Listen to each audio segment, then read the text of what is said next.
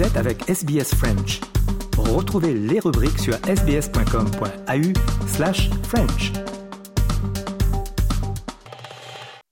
Nous rendons hommage aux propriétaires traditionnels de la terre à partir de laquelle SBS French diffuse.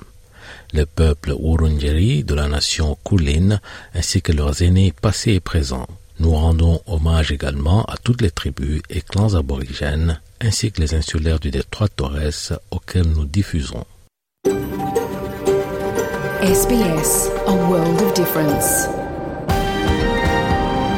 You're with SBS French on mobile, online and on radio. Vous êtes avec SBS French sur votre smartphone, en ligne et à la radio. Madame, euh, Monsieur, bonjour, bienvenue au programme de ce mardi 28 novembre.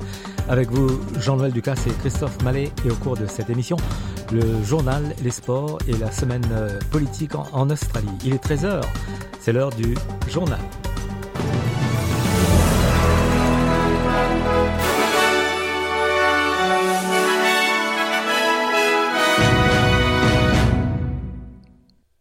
Une nouvelle enquête suggère qu'une majorité d'Australiens estiment que les peuples autochtones devraient avoir leur mot à dire sur les questions qui les concernent quelques semaines seulement après qu'un référendum ait rejeté la proposition Voice L'enquête de ANU auprès de 4200 électeurs depuis janvier a révélé que 87% pensent que des membres, que les membres des Premières Nations méritent de s'exprimer sur les politiques et décisions politiques clés.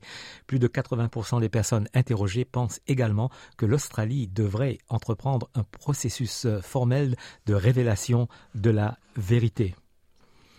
Le gouvernement travailliste introduit un nouvel ensemble de conditions de visa pour les immigrants libérés d'une détention indéfinie après que la haute cour a jugé que cela était illégal.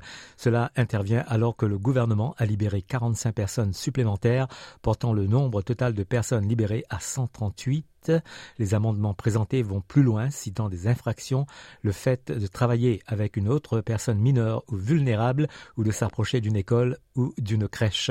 Le ministre de l'Immigration, Andrew Giles, a déclaré que le gouvernement s'engage à introduire des lois durables qui vont garantir la sécurité des communautés à l'avenir. Today we are introducing a bill that will make tough laws even tougher.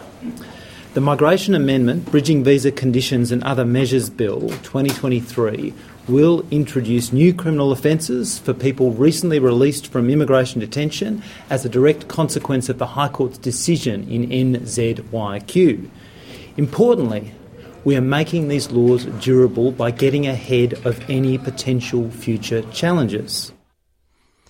Des révélations que l'ancien avocat militaire David McBride, qui a contribué à dénoncer les allégations de crimes de guerre commis par des soldats australiens en Afghanistan parce qu'il estimait que les troupes de niveau inférieur étaient utilisées comme bouc émissaire par leurs supérieurs, dans une déclaration sous serment scellé qui n'a jamais été présentée au tribunal au cours de son procès, McBride a déclaré qu'il existait une disparité dans les enquêtes sur les crimes de guerre entre les soldats et leurs supérieurs. Les lois sur l'aide volontaire à mourir sont entrées en vigueur en Nouvelle-Galles du Sud à partir de ce mardi 28 novembre. Environ 600 à 900 personnes en phase terminale devraient bénéficier de cette option au cours des 12 premiers mois.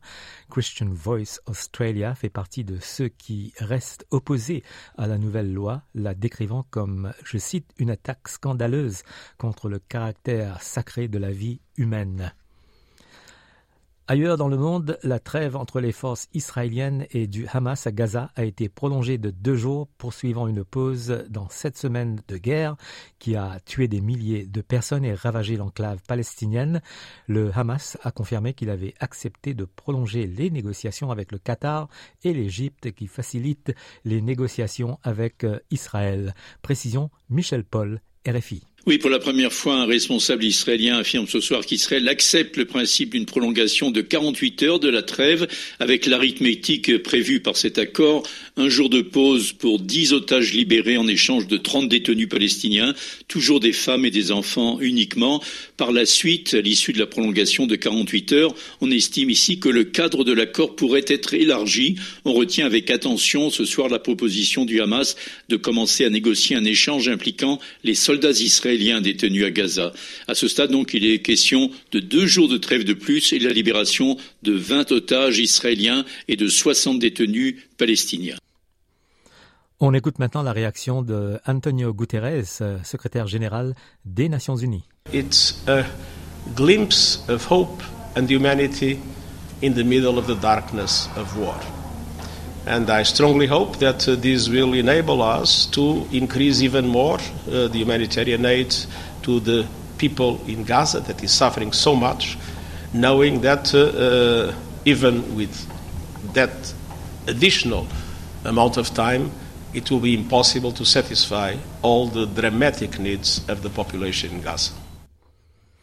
La Commission européenne a salué la lutte contre la corruption en Ukraine alors que la candidature du pays européen à l'adhésion se poursuit les négociations prennent des années car les candidats doivent répondre à de nombreux critères juridiques et économiques avant de pouvoir s'adhérer. La Commission a recommandé que les négociations d'adhésion commencent officiellement une fois que l'Ukraine aura satisfait à plusieurs conditions restantes, notamment le renforcement des efforts de lutte contre la corruption. La vice-présidente de la Commission, Vera Jourova, affirme constater une nette amélioration depuis 2017, mais elle affirme que le bloc reste réticent à considérer un candidat toujours en guerre. It is true that European Union needs to grow politically and geographically. It's also our very strong security and economic interest. And I say our, I mean from the side of the EU. Uh, there are eight states to join who want to join. Our absorption capacity and our system, whether it's, it's fit for bigger number of states. Voilà, c'est la fin du journal de ce 28, euh, 28 novembre 2023.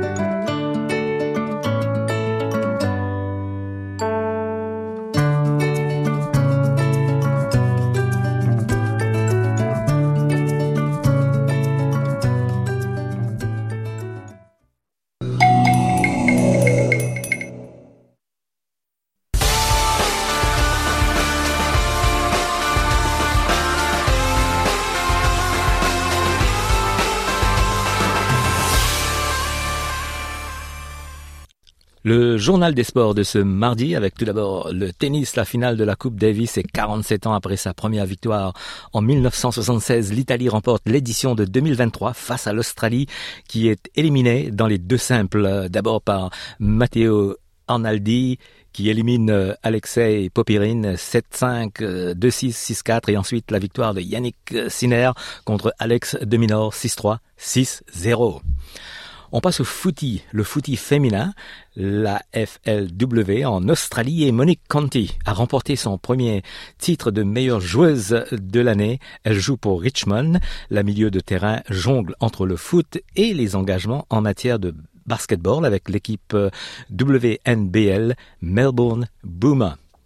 On passe au foot euh, chez les messieurs la Ligue 1 en France et la crise chez Lyon qui a perdu encore, comme nous l'explique euh, Antoine Grenier, pour RFI. OL a chuté une nouvelle fois à domicile, défaite 2-0 face à Lille, septième revers de la saison qui fragilise la situation des Lyonnais au classement. Avec 7 points, les hommes de Fabio Grosso sont bons derniers à 4 longueurs de Lorient, barragiste.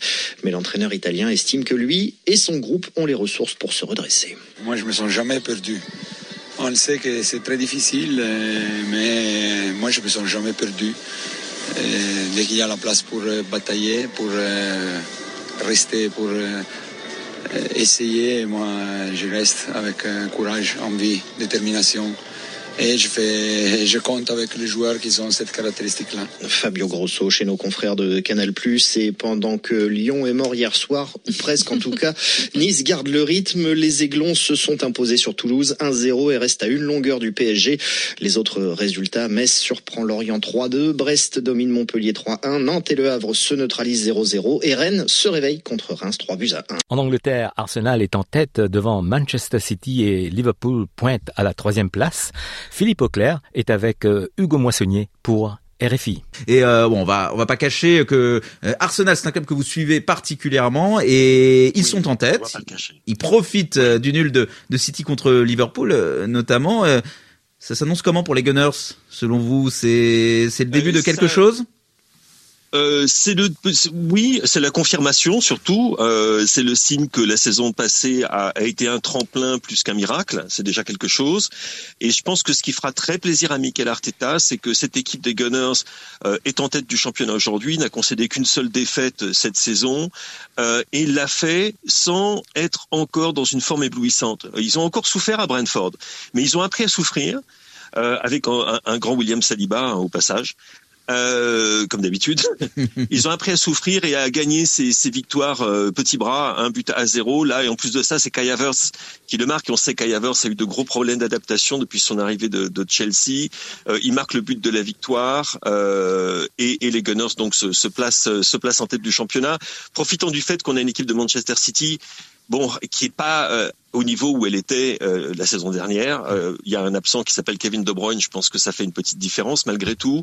Il y a eu d'autres absences, les départs de Mares, le départ de Ilkay Gundogan, etc. C'est quand même je dirais pas que c'est une saison de transition, c'est jamais une saison de transition pour Manchester City, mais peut-être que les automatismes ne sont pas autant en place qu'ils l'étaient l'année dernière. Et puis ils sont tombés sur une équipe de Liverpool, Hugo, franchement, qui est sous le radar, je dirais un petit peu depuis le début de la saison. Mais quand on voit un petit peu ses performances, euh, on, se rend compte d'une part qu'il y a un certain Mohamed Salah qui est toujours un joueur euh, bon génial, il n'y a pas d'autre mot, euh, que également leur seule défaite de la, saison, c'était euh, à Tottenham sur un but marqué à la 97e à 9 contre 11 et un, et un but contre son camp de Joel Donc autant dire que ça marche plutôt bien pour Liverpool. Et c'est un tassement par le haut pour moi, en ce sens que euh, City et Liverpool euh, ont produit du très beau football. Arsenal confirme et est très solide. Et puis il y a la petite merveille. Euh, moi j'en suis, euh, je suis absolument ravi. Je ne suis pas un fan d'Aston Villa. Je suis plutôt un Arsenaliste ou un Arsenalien. mais de voir le boulot, le boulot que fait Unai Emery à Villa est tout simplement admirable. Vous regardez l'effectif, vous vous dites est-ce que c'est un effectif du top 4 au début de la saison? Vous dites non, peut-être peut-être une voilà la Europa Conference ou Europa League, etc. Et puis on voit comment ça joue, c'est enthousiasmant. Euh, à Villa Park, c'est tout simplement euh, c'est éblouissant et c'est invincible. Je crois que c'est 13 victoires d'affilée à, à Villa Park. Là, ils sont allés battre euh, Tottenham. En Espagne, le Real de Madrid est passé en tête dimanche devant Gérone après sa victoire contre Cadix, 3 buts à 0. Et hier, lundi, Gérone et l'Athletic Bilbao ont fait match nul, un but partout. Madrid reste en tête. L'Atlético de Madrid est troisième où joue euh, Antoine Griezmann, euh, le français. L'Atlético de Madrid a gagné contre Mallorca un but à zéro samedi, but marqué par Griezmann. En Allemagne, le Bayer Leverkusen est en tête devant le Bayern Munich. En Italie, l'Inter Milan et la Juve de Turin ont fait match nul un but partout. L'Inter reste en tête deux points devant la Juve. En Écosse, Celtic est toujours en tête devant Rangers. L'actualité du foot en Afrique euh, le week-end dernier avec euh, Raphaël Delvové et Antoine Grenier pour RFI. One euh, du football pour commencer, première journée de phase de groupe des Coupes d'Afrique de clubs. En Ligue des Champions, démarrage réussi pour les Mamelody Sundowns. Voilà, les Sud-Africains, vainqueurs sans trembler des Mauritaniens du FC Nouadhibou. Mauritaniens réduits à 10 en fin de match. Succès 3-0 avec au passage un but du meilleur buteur de la dernière édition de C1, le Namibien Peter Chaloul. Il est en Coupe de la Confédération. Le tenant du titre commence bien. L'USM Alger s'est imposé sur la Lilal Benghazi 2-0, tandis que dans le même groupe, le A, les Égyptiens de Futur FC ont dominé les Sud-Africains de Supersport 1-0. Les autres résultats, les Égyptiens du Zamalek se sont imposés 1-0 sur les Libyens d'Abou Salim, pendant que les Guinéens de la Sohar s'inclinaient 2-0 face aux Angolais de Sagrada Esperanza. Groupe C, les Tunisiens du club africain s'imposent 2-0 sur les Ghanéens de Dream FC et les Nigérians de Rivers United surclassent les Angolais d'Académique à 3-0. Enfin, dans la poule D, le Stade malien s'impose en déplacement sur la pelouse des Diables Noirs de Brazzaville. Succès 3-1 des hommes de Sekou Sek, l'entraîneur bamakois aux anges. Le Marocain de Berkane s'impose 2-0 sur les Sud-Africains de Sekou Kouné. Et puis cette semaine, c'est une semaine cruciale pour la Ligue des Champions, comme nous l'explique euh, Victor Missistrano et Romain Ouzoui pour Mardi s'ouvre la cinquième et avant-dernière journée de la phase de groupe. Un tournant donc dans la course au huitième de finale. Six équipes ont déjà leur ticket. Le Bayern Munich, le Real Madrid, la Real Sociedad, l'Inter Milan, Manchester City et les Allemands de Leipzig. Alors c'est pas le cas en revanche du FC Barcelone, en tout cas pas encore. Oui, les Catalans, euh, vainqueurs de leurs trois premiers matchs, ont manqué le coche dans le quatrième, une défaite face au Shakhtar Donetsk. Le Barça reste en tête de ce groupe H à égalité avec le FC Porto, son adversaire. Le vainqueur s'assurera une place en huitième de finale. Alors cette fois, pas de mauvaise surprise, l'entraîneur barcelonais Xavi veut absolument l'emporter. Pour nous, c'est un match très important. C'est même vital si l'on veut garder toutes nos chances de finir premier du groupe. Si nous gagnons, nous serons premiers et presque certains de le rester. Et cela fait deux ans que nous n'avons pas été capables de réaliser une telle performance en vue de la phase à élimination directe. C'est donc une belle opportunité pour nous. Et nous avons le parfait état d'esprit pour ça. Et à domicile, nous savons que nous pourrons compter sur notre public. Nous avons ce mardi la possibilité de nous qualifier pour les huitièmes de finale et nous ne pouvons pas passer à côté. C'est une finale pour nous. Voilà, une finale rien que ça. Barcelone-Porto de autres représentants espagnols et autres balles de match pour l'Atlético Madrid qui doit s'imposer à Rotterdam face au Feyenoord. Et là aussi, il y aura énormément d'enjeux. Victor, du côté du Parc des Princes, le Paris Saint-Germain va accueillir Newcastle. Je suis certain, Romain, que vous avez en mémoire ce match aller dans le nord de l'Angleterre il y a deux mois déjà. Cette correction qu'ont infligé les Magpies à Kylian Mbappé et sa bande, 4 buts à 1. Les Parisiens sont prévenus et ils espèrent bien remettre les pendules à l'heure à la maison et prendre leur revanche. À l'image du milieu de terrain, Vitinha, le Portugais, a bien en tête que Paris pourrait mathématiquement se qualifier. On sait que c'est possible de qualifier. La unique façon d'être qualifié déjà, c'est si on gagne. On a parlé déjà euh, après le match euh, là-bas que c'était pas un bon résultat pour nous. C'était un match difficile. Euh, on sait qu'il va avoir un match difficile demain aussi. On veut toujours gagner. Si ça ajoute un peu de volonté pour faire un peu de revanche peut-être, mais ça reste avec nous. On va faire une grande exhibition et on va gagner que ça, c'est le plus important. L'optimisme de Vitinha au micro de Cédric De Oliveira, c'est très serré dans ce groupe F comme attendu. Pour le classement, ce n'est pas compliqué. Dortmund mène la danse avec 7 points, suivent Paris 6 unités, l'AC Milan 5 et Newcastle 4. On y verra sans doute plus clair. AC Milan Dortmund et donc PSG Newcastle. On passe au handball avec un mot de la préparation du championnat du monde féminin. Simon Bourtambourg RFI. L'équipe de France féminine a achevé sa, sans fausse note sa préparation pour le mondial féminin 2023.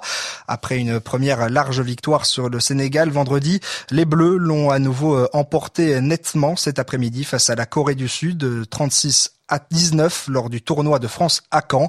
Un grand écart qui satisfait euh, logiquement le sélectionneur de l'équipe de France. Écoutez. Il y a tout lieu d'être satisfait de cette euh, performance. On a commencer le match avec euh, tous les ingrédients nécessaires euh, à les dominer.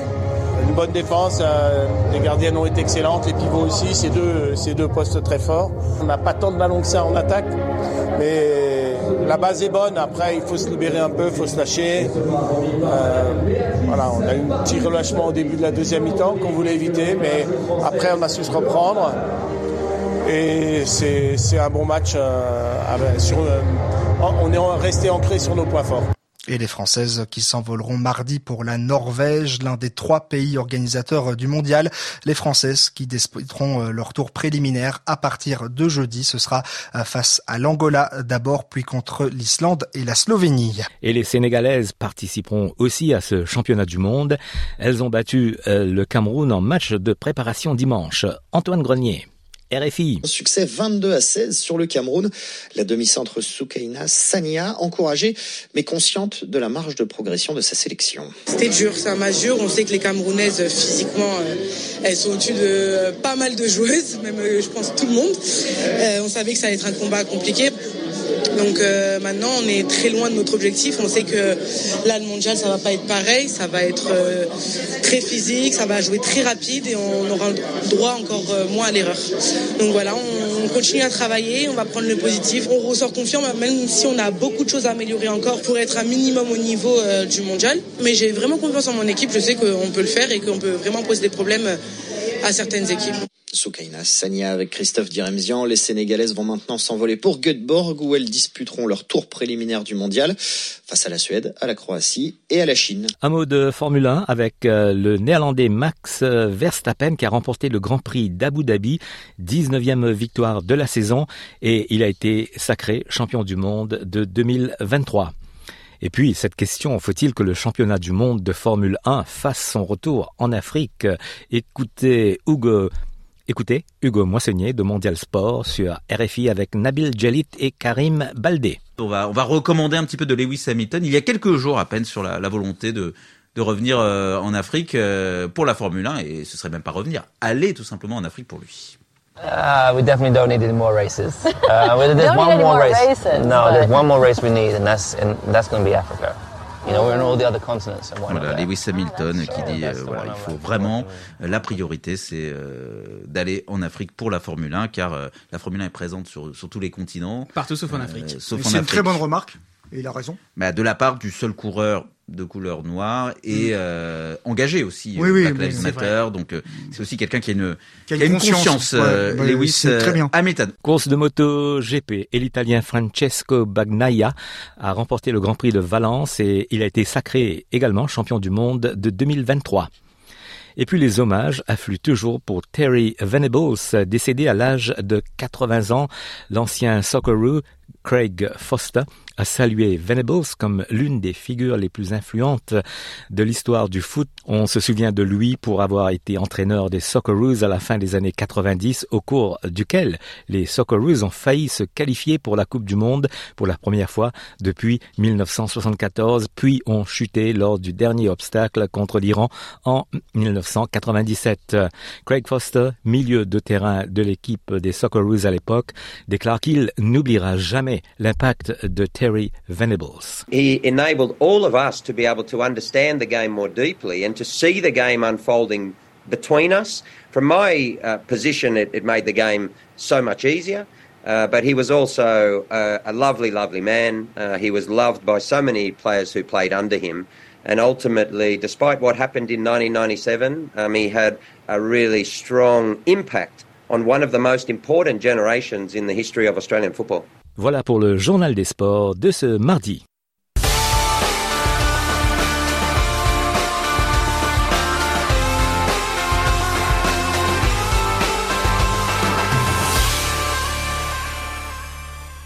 13h25 minutes euh, sur les ondes de Radio SBS. Vous écoutez le live du mardi 28 novembre.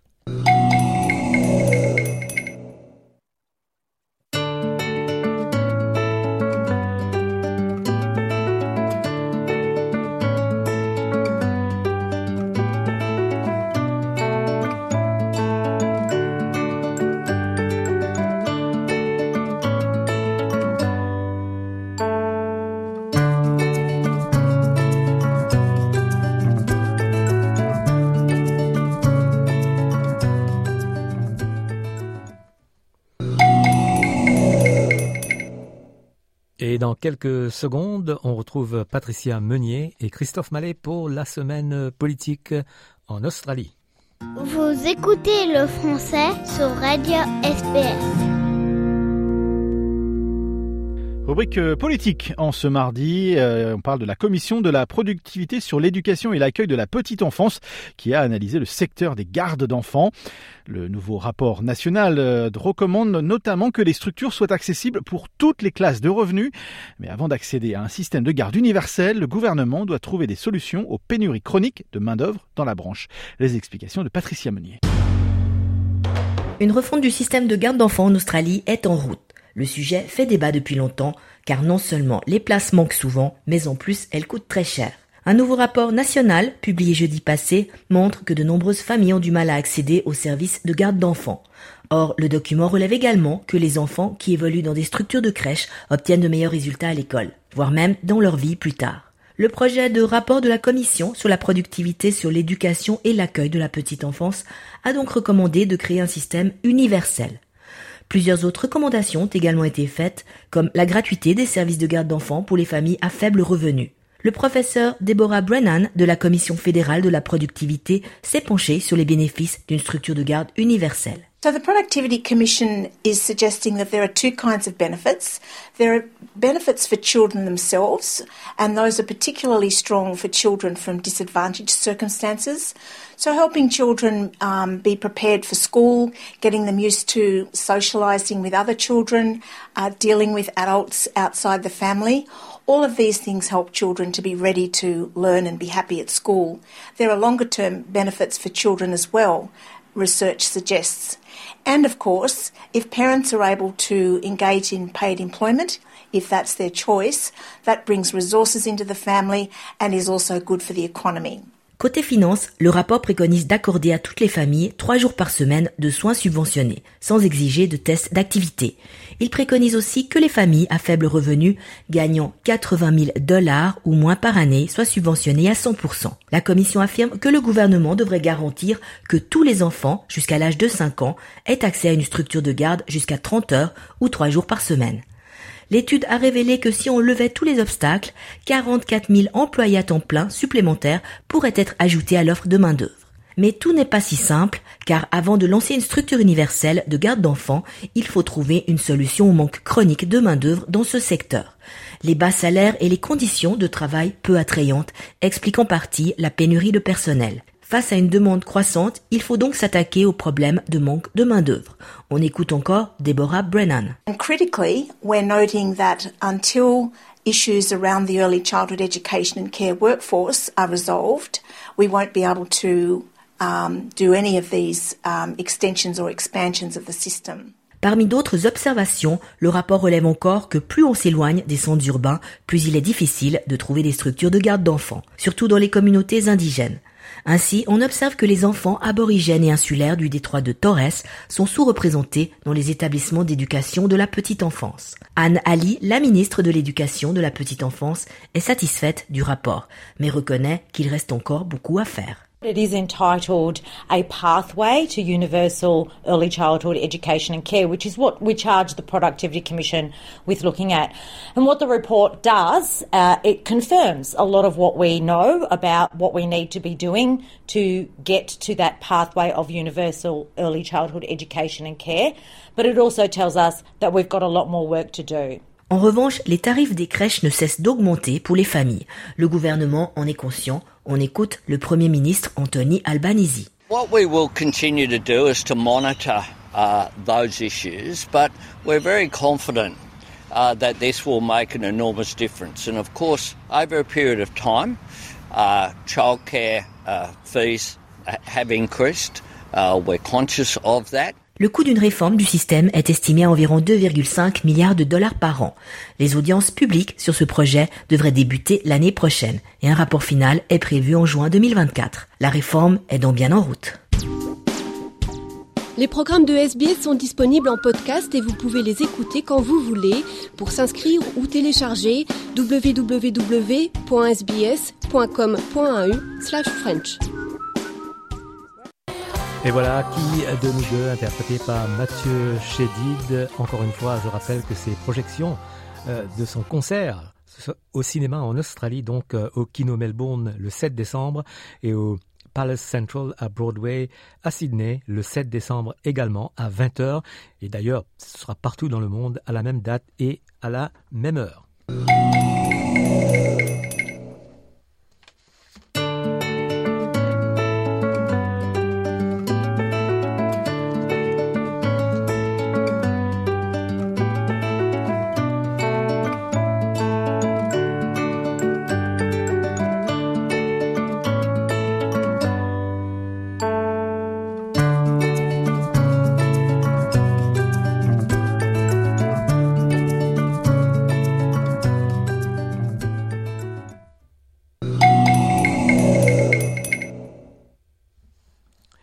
Passe maintenant à un extrait de Europa Voice avec ce focus sur les élections aux Pays-Bas qui ont eu lieu récemment.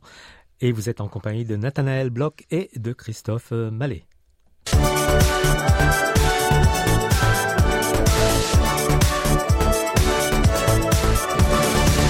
Europa Voice euh, numéro 127 euh, et comme à l'accoutumée, je suis avec Nathanaël Bloch. Salut Nathanaël. Salut Christophe. Alors on va parler de euh, des Pays-Bas.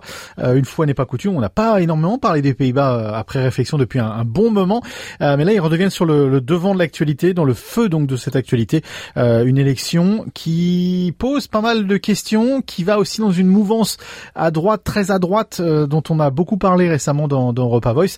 là, les, les Pays-Bas, je vais dire la Hollande, non les Pays Pays-Bas euh, pourrait se retrouver avec un nouveau gouvernement, avec un nouveau Premier ministre qui serait de droite ou d'extrême droite D'abord, le premier élément, Christophe, qu'on sait, c'est que effectivement, euh, l'extrême droite de Gerd Wilders, euh, avec le PVV, le Parti pour la Liberté, a remporté les élections législatives aux Pays-Bas. C'est la première information, c'est aussi la première surprise mhm. de ces élections aux Pays-Bas. Et ça ne veut pas dire qu'il va être Premier ministre encore, parce qu'il n'a pas eu la majorité absolue. Non, effectivement, il a euh, euh, obtenu euh, une majorité relative à la sortie des urnes, mais il va devoir faire une coalition avec d'autres partis pour pouvoir avoir une majorité au Parlement. Mais en tout cas, ce qu'on peut déjà dire, c'est que c'est lui l'homme fort de ces élections aux Pays-Bas, et c'est encore un virage un peu plus à droite pour un pays, pour le coup, euh, extrêmement important, euh, quasi fondateur de l'Union européenne. Oui, avec euh, aussi une, une, une espèce de réputation de libéralisme,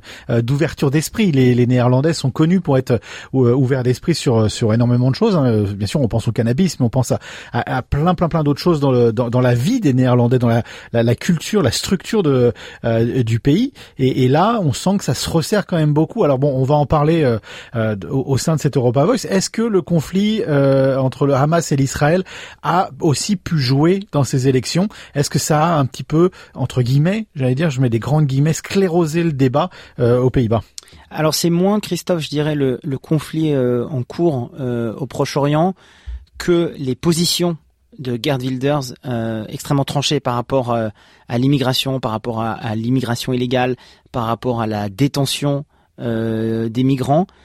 qui fait que ça, ça permis à une partie de la population bah, véritablement d'afficher euh, euh, leurs préférences euh, politiques. Mais ce qu'on peut, ce qu'on peut dire, c'est que en fait, le conflit au Proche-Orient a d'une certaine façon aussi accéléré et mis sur le devant de la scène ben, la, porosité qu'il pouvait y avoir entre les avis sur ce conflit-là et les questions de manière plus large par rapport aux migrants et principalement venant de pays musulmans. Et c'est dans, dans, dans, cette petite brèche, si vous voulez, que Gerd Wilders euh, a développé son, tout son narratif autour, euh, autour des migrants. Mais je dirais, même de manière plus globale, comme vous l'avez dit, il y a eu une sorte de, sclérose, de fermeture du débat. et Gerd Wilders a pris des positions à contrario de beaucoup de positions actuellement en Europe. Par exemple, l'arrêt de la livraison, il est pour il arrêterait la livraison des armes à l'Ukraine il euh, proposerait une sortie euh, des Pays-Bas euh, de l'Union européenne. Il est beaucoup moins enclin à l'entrée de cette même Ukraine au sein de l'Union européenne. La question des migrants, on en a déjà parlé. Donc, en fait, il a un petit peu recollé toutes les pièces du puzzle de ce patchwork extrêmement à droite et extrêmement, j'allais dire, renfermé, nationaliste qu'il distillait déjà avant au sein de la politique néerlandaise. Oui, alors on va parler de lui justement dans, dans un instant, mais euh, euh, petit mot, il hein, faut penser que ça, ça, nous donne du grain à moudre pour les mois à venir. Euh, Europa Voice, hein, euh, on peut déjà voir euh, des agendas de ce qui peut être discuté, de ce qui va être discuté en, en 2024 si si Gerd Wilders devient premier ministre néerlandais. ça fait un moment qu'il est quand même dans la politique néerlandaise. Hein, son, son espèce de casque gris de cheveux a été a été connu, reconnu de, depuis un petit moment. C'est pas un inconnu donc dans, dans cette sphère néerlandaise. C'est pas un inconnu au niveau européen, on le, connaît, hein, dans les, les, États le connaissent. Est-ce qu'ils en ont peur? Est-ce que c'est quelqu'un qui fait peur, comme on pourrait avoir un épouvantail du, du Jean Le à l'époque en France? Est-ce que est-ce que c'est est-ce qu'on est sur cette ce, même schéma? Bah, on est surtout sur un, schéma où euh, là où l'Europe euh, se pose ou devrait en tout cas se poser des questions, c'est que face à lui, euh, notamment du côté socialiste, il y avait Franz Timmermans, qui est l'ex-commissaire européen. Et donc, ce que ce scrutin aussi veut dire, c'est qu'un ex-commissaire européen, donc aux manettes, aux plus hautes manettes euh, des questions de politique euh, européenne, un politique de premier plan, n'a pas été capable lui-même de créer cette dynamique pour se faire élire aux Pays-Bas. Et, je crois que ça, c'est aussi quelque chose qu'on a tendance euh, trop souvent à, sous-estimer. Mm-hmm. C'est bah, pourquoi est-ce qu'un leader européen respecté euh, pas simplement député européen, ex-commissaire, euh, Christophe. Donc, pour nos auditeurs d'Europa Voice, commissaire européen, c'est l'équivalent d'un ministre dans un gouvernement national. Donc, une personnalité de premier plan n'a pas réussi à, euh, à transformer l'essai. Pourquoi est-ce que la droite plus classique, avec Mark Rutte, n'a pas réussi à se maintenir au pouvoir? Et pourquoi ceux qui ont profité de ces errances à droite comme à gauche euh, bah, ce sont les candidats d'extrême. Ça, c'est la première chose. Je, je crois que les, pays européens ont surtout euh, peur de voir que euh, leurs leaders, euh, disons charismatiques, historiques, ne sont pas capables en fait de remporter des scrutins au niveau nationaux. Ça c'est la première chose. Et la deuxième chose, encore une fois, l'élection de Gerd Wilders c'est pas un cas isolé ces derniers mois. Euh, ah, on dans, a pas mal parlé. Hein, de, oui, dans, dans, dans, Europa Voice, on en a parlé. Bah, on a parlé évidemment de la progression et on le dit, on le dit toujours. Hein, euh, c'est pas euh, la photo à un instant T qu'il faut regarder, c'est l'évolution. Mais si on, on, on, regarde ces dernières 20 euh, années et si on 20 années pardon et si on regarde à l'échelle européenne entre la progression de Le Pen en France, l'arrivée après toute la période Berlusconi de Meloni au pouvoir en mmh. Italie Victor Orban, la qui Hongrie. A, euh, voilà, qui a, qui a salué hein, d'ailleurs, euh, et Victor Orban et Marine Le Pen se sont euh, hâtés de saluer cette victoire de Gerd Wilders. L'Espagne, euh, la, la, la, droite radicale en Espagne, euh, c'est un peu des faiseurs, pas de roi parce qu'il y a un roi en Espagne, mais ça, ça reste aussi des gens très importants au Parlement qui peuvent décider d'une majorité ou de l'autre. C'est ça. Et en fait, même dans les pays, c'était le, le, second point dans, auquel je voulais, je voulais venir, c'est-à-dire même dans les pays où l'extrême droite n'est pas, actuellement au pouvoir, ce sont, comme vous l'avez dit, des faiseurs de roi. Ils ont maintenant cette capacité de nuisance, de faire ou de défaire des coalitions. Et là, on n'a même pas encore parlé de la France. Et là, là on parce que c'est un autre niveau. Enfin, c'est un autre, un autre schéma. Voilà. Mais, mais, mais, c'est ça, je trouve aussi pour euh, pour l'Europe, c'est à la fois cette incapacité de leaders européens reconnus de pouvoir s'imposer dans des scrutins nationaux, et donc ça raconte aussi un petit peu de la défiance des citoyens par rapport aux hommes politiques et aux femmes politiques européennes, c'est le premier point. Et puis le deuxième point, c'est cet effet, euh, j'allais dire, patchwork, euh, assemblage du puzzle, qui fait ben, que maintenant on en est au sixième, septième pays où c'est euh, clairement une droite euh, dure, voire une extrême droite, euh, qui a les manettes. Et bon là, on, on, dans l'Europa on va se limiter aux, frontières de l'Europe, mais on peut étendre le, le, sujet au niveau mondial, parce qu'il y a l'Argentine avec sa tronçonneuse. On a eu bien sûr Donald Trump et, et, les idées de Donald Trump qui, ok, ils sont pas au pouvoir, mais sont encore très forts, très fortes et ont vraiment un, un impact encore sur la culture américaine. Ça dépasse les bordures de l'Europe, les, les, bordures de l'Europe. Ça dépasse les frontières, je dire. Ça, ça, dépasse les frontières de l'Europe, mais mais je trouve ce qui est aussi important, si on, d'ailleurs, si on reste juste dans le cadre européen, c'est que euh, c'est pas un élément, j'allais dire, isolé de chaque scrutin national. C'est-à-dire que euh, le, le, baromètre euh, politique, le curseur politique même au sein de ces États, c'est lui-même déplacé à droite. C'est-à-dire que si on prend l'exemple néerlandais, puisque c'est le thème euh, d'aujourd'hui, Christophe, c'est pas seulement Gerd Wilders qui va avoir certaines mhm. positions extrêmes. le débat, il est à droite. Le débat, il est à droite. Les questions, par exemple, euh, d'une clause d'exemption, ce qu'on appelle un opt-out pour les Pays-Bas sur les domaines de l'immigration et de l'environnement, je schématise, mais en gros, ne pas euh, se plier aux exigences euh, et aux, traités européens, c'est pas simplement une demande de Gerd Wilders aux Pays-Bas. Euh, il y a des partis alliés potentiels de Gerd Wilders, mais beaucoup plus respectables entre guillemets, qui sont aussi sur ces positions-là.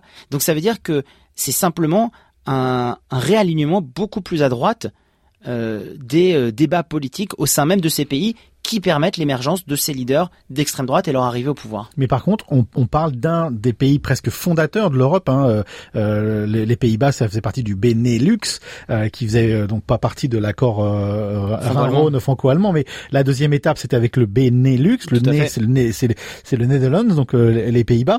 c'est la première fois que ça se rapproche du corps de du corps du réacteur européen.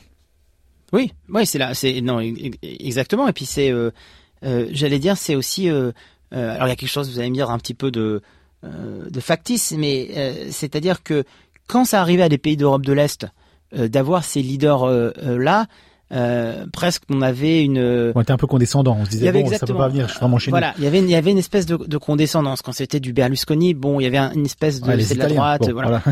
euh, là, encore une fois, euh, c'est pas des cas isolés. Et on doit citer Mélanie en Italie, euh, Gerd Wilders aux Pays-Bas, Le Pen en France, le retour de l'AFD euh, du parti extrême droite euh, en Allemagne. Donc on n'est plus euh, simplement sur des cas isolés. Encore une fois, on est sur un mouvement de fond. Et ce qui est important de voir, et là c'est un petit peu aussi un warning pour les pour les Européens. Encore une fois, c'est pas cette photo à l'instant T d'une élection. C'est cette élection prise dans le contexte de beaucoup d'autres élections. Et malheureusement, si vous faites les maths aujourd'hui en Europe, euh, vous avez plus de gouvernements d'extrême droite que de gouvernements de gauche, par exemple. Mmh, on a oublié la Slovaquie dans la liste aussi. Hein. La Slovaquie, exactement. Euh, donc, donc, si, si on, juste pour pour élargir un petit peu le débat, vous avez mentionné qu'il était Gerd Wilders est plutôt contre l'idée de faire partie de l'Union européenne. On peut on peut penser à un Dutch Zit, c'est très dur à dire, euh, à un moment ou un autre où on en est encore vraiment très très très très très très loin. Alors il y a des menaces alors de, de, Dutch, Zit ou de Nexit euh, en, en français. euh, effectivement non, il y a, y a déjà en fait c'est déjà des, des, des termes qui sont euh, des termes qui sont employés euh, par Wilders et par certains de ses. ça, ce serait une vraie, euh, pour un mauvais jeu de mots, ce serait une vraie bombe atomique dans le le, le, le, le cartel européen. Bah, en fait, il défend euh, Gerd Wilders, il défend euh, un référendum contraignant sur un exit, c'est-à-dire la sortie vraiment, euh, Christophe, des Pays-Bas de l'Union européenne. C'était dans son programme, euh, et, ainsi qu'un aide, un arrêt pardon de l'aide immédiate au développement des projets européens. Donc c'est dans son programme. Alors maintenant, est-ce que il va déjà avoir sa coalition, comme on l'a vu Il faut c'est l'homme fort, mais il faut qu'il réussisse à avoir cette coalition. Rappelons-le juste pour nos électeurs d'Europa Voice, après les élections de 2021 aux Pays-Bas, il aura fallu 271 jours, donc mhm. euh, euh, euh, quasiment euh, 9 mois, pour créer une coalition. Euh, C'était sous le gouvernement de, de Mark Rutte. Donc c'est pas fait non plus. Il n'aura pas demain sa coalition. Donc ça peut prendre du temps. Mais en tout cas, s'il a sa coalition, si c'est l'homme fort euh, de cette coalition, si c'est le chef du gouvernement, il euh, n'y a pas de raison qu'il n'essaie pas de mettre en place une partie de son programme. Alors après, il y a toujours ce décalage entre des propositions populistes. D'ailleurs, c'est pas seulement, euh, euh, dire, l'apanage de l'extrême droite. Hein. Les propositions populistes, elles sont transpartisanes durant des élections. Après, souvent, ça se calme, bien heureusement. Mais en tout cas, euh, c'est plus un fantasme, c'est une réalité dans les mots, en tout cas, de la part de Gerd Wilders. Eh ben, affaire à suivre, en tout cas pour pour le Pays-Bas.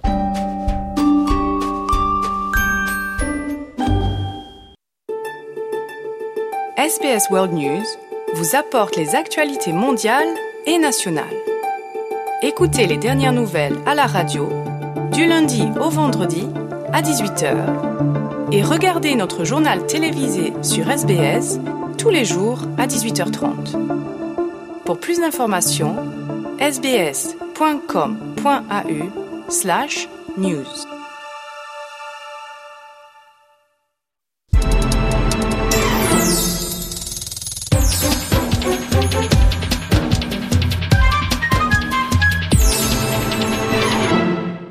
Great um, pleasure of welcoming on SBS French uh, Emily Sullivan, who is the assistant curator at the Art uh, Gallery of New South Wales. Uh, welcome, Emily. Good morning, Jean Noel. Thanks for having me. There's a new exhibition about the works of Louise Bourgeois that started a few days ago. Um, can you tell us more about um, Louise? Uh, she was Franco-American, born in Paris, and worked in New York till 2010. That's right. Yeah, she's a really interesting figure, and um, you know, unlike some of the, the great the great masters who, who we tend to see a lot of at, at summertime at the Art Gallery of New South Wales. Louise is a woman who's both a historic figure but a contemporary figure as well. She was born in 1911. She died in 2010. And, you know, she was working um, in, and moving in the same circles as the emigre surrealists in the 1940s, artists such as uh, Andre Breton and Max Ernst, but she was also working as a contemporary artist, you know, well into you know, the, the 90s and the 2000s. Um, we had a wonderful talk by the artist Tracy Emin at the weekend, and she said she remembers in the 1990s how she, she knew Louisa's name and she knew of Louisa's work, but she was astounded to find that she was two generations her senior. So she's, uh, you know, one of the few artists that kind of bridged the kind of that modern period, but was also working kind of prolifically as a, as a contemporary artist at the end of the 20th century. So um, the exhibition is called As the Day Invaded the Night or As the Night Invaded the Day. Is it in reference for the works uh, that she has done about uh, iconic uh, spiders?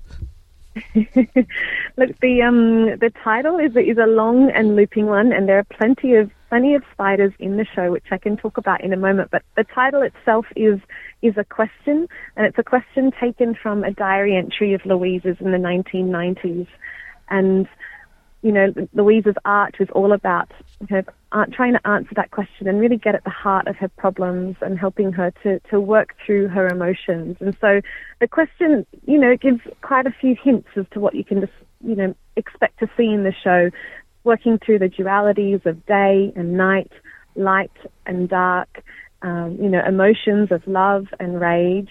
And, you know, I think the fact that it is a question as well, it, you know, it speaks to Louise's kind of incessant kind of search in her art and um, you know we, we we kind of reveal that to audiences across two very different spaces. You know, there's the the classical kind of chronological walkthrough in in the day section, and then you descend down into the tank, which is the the night section, which we're calling you know the landscape of the unconscious. So the exhibition itself is revealed in two very different spaces as well.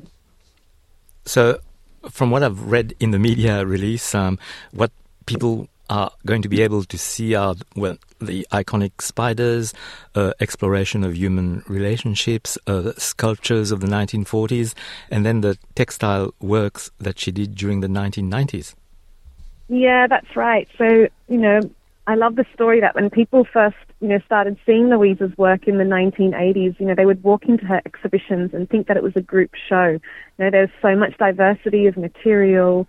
Uh, and Louise tended to always be working in the materials counter to what was popular. You know, when minimalism was raging in the 60s, Louise was returning to the great classical medium of, of marble. And, and the show really walks you through, through all of those very different materials. We have the wonderful kind of personages, which, you know, Louise first made uh, in the 1940s. There are these kind of totem-like sculptures that kind of conjured the, the missed presences of her past. They were first made in wood and then they were later cast in bronze.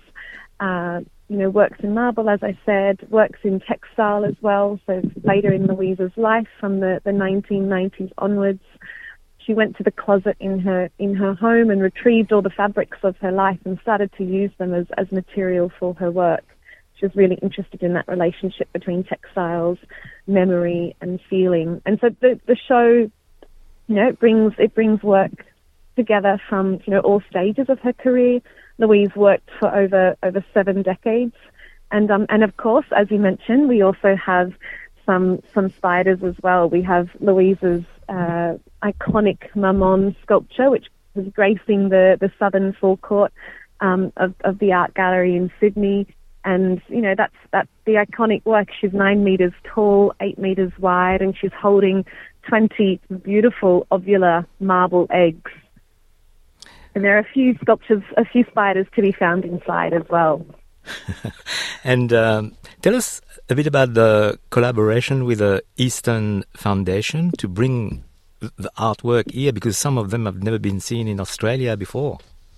Yeah, that's right. We're really excited to be showing works that, um, you know, have never travelled this far, certainly not to Australia. But the Eastern Foundation are um, the foundation that administers Louise's legacy, and it's headed up by, by Jerry Gorovoy, who, uh, you know, was Louise's long-term studio assistant. So they have a, you know, very intimate knowledge of, of working with Louise, and um, and they take a lot of care in kind of uh, kind of assisting and, and advising us in some of the curatorial choices and, and the, the works that are available. So, you know, Louise was really quite prolific, and, I think the, the kind of whittling down of works um, was certainly made easier by, by their knowledge. And some, the majority of the works came from from New York, uh, where where the Eastern Foundation is based.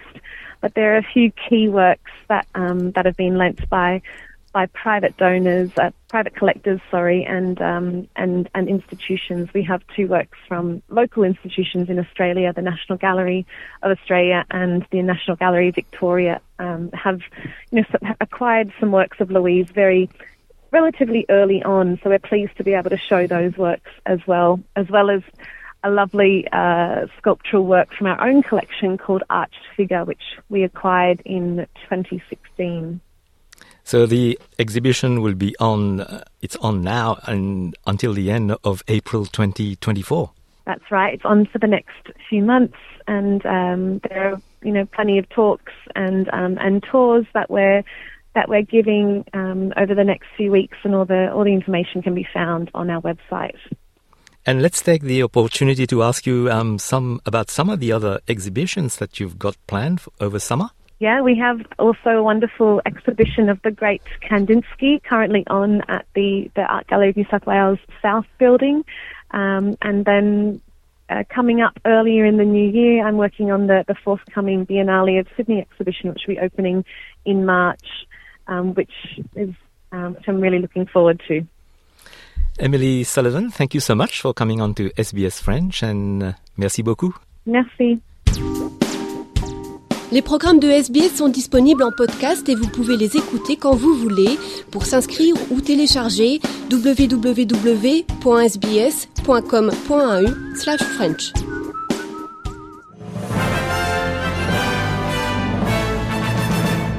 Et en fin d'émission, un rappel des titres de ce 28 novembre.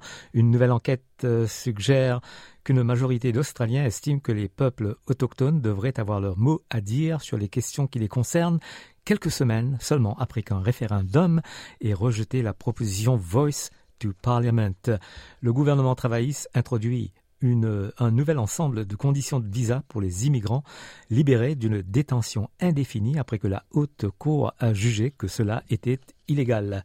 La trêve entre les forces israéliennes et du Hamas à Gaza a été prolongée de deux jours poursuivant une pause dans sept semaines de guerre qui a tué des milliers de personnes et ravagé l'enclave palestinienne.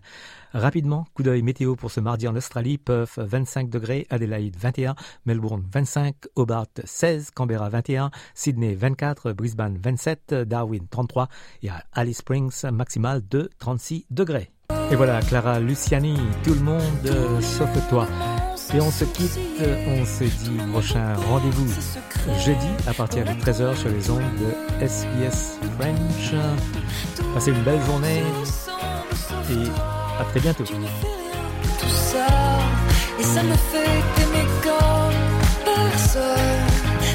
monde se ressemble sauf toi. Tu ne fais rien tout ça, et